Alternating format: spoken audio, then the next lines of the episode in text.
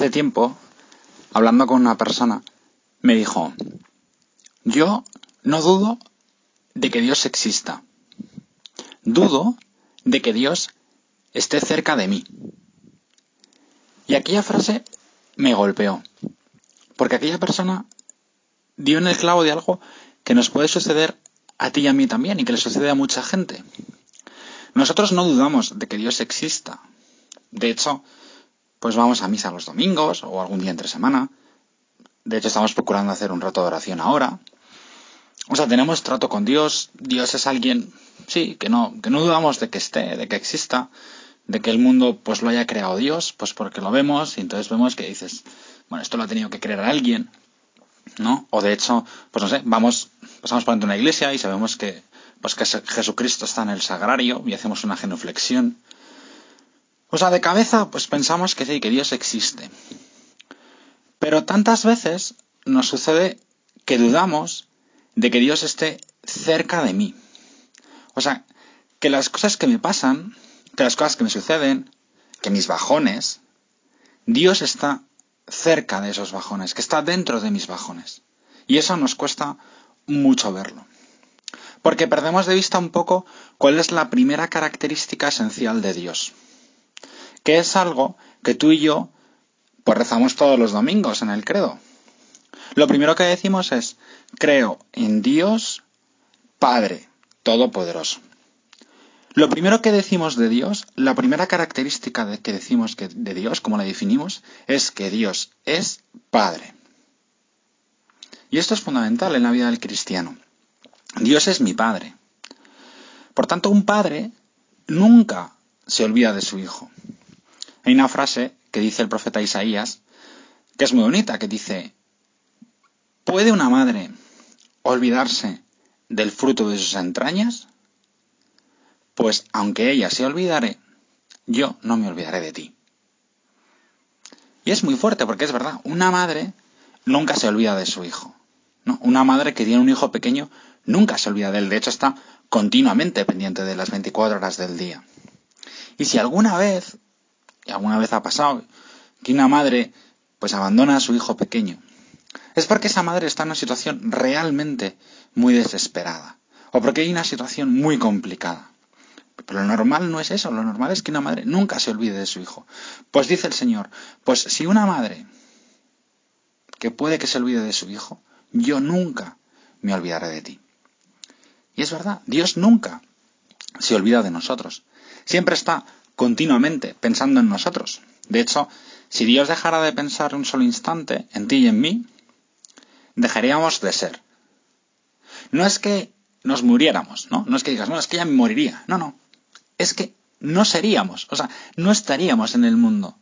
Porque nos mantiene continuamente en el ser. Que esto es un poco elevado, pero lo que dice es, o sea, que tú y yo vivimos porque Dios piensa en nosotros. Tú y yo, tú y yo estamos en el mundo porque Dios está continuamente pensando en nosotros.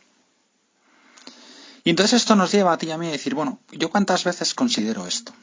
¿Cuántas veces me doy cuenta de que Dios efectivamente está cerca de mí? Y esto cuesta sobre todo verlo cuando las cosas van bien, pues no dices, sí, Dios está conmigo, Dios es muy grande. Pero ¿y cuando las cosas van mal? ¿Y cuando me entran bajones?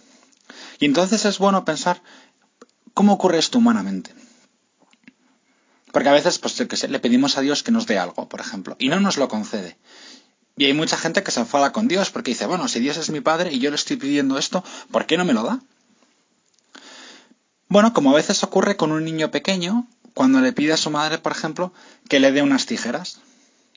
Pues la madre, lógicamente, no le da las tijeras al niño, porque te vas a hacer daño.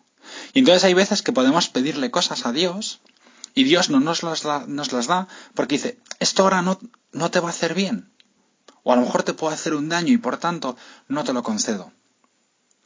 O a veces incluso puede ocurrir, como me, como me contó una madre que le ocurrió, que a veces nos hacen un poco de daño, entre comillas, o nos hacen daño de verdad, pero es para sacar un bien. Esa madre de la que te hablaba me contó que su hija tenía una fiebre muy alta. Y entonces lo que había que hacer era bajarle la fiebre. ¿Cómo le bajaba la fiebre?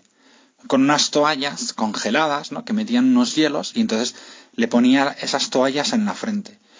Aquello le hacía un gran sufrimiento a su hija, un gran daño. Y entonces le decía, mamá, me haces daño, me estás haciendo daño.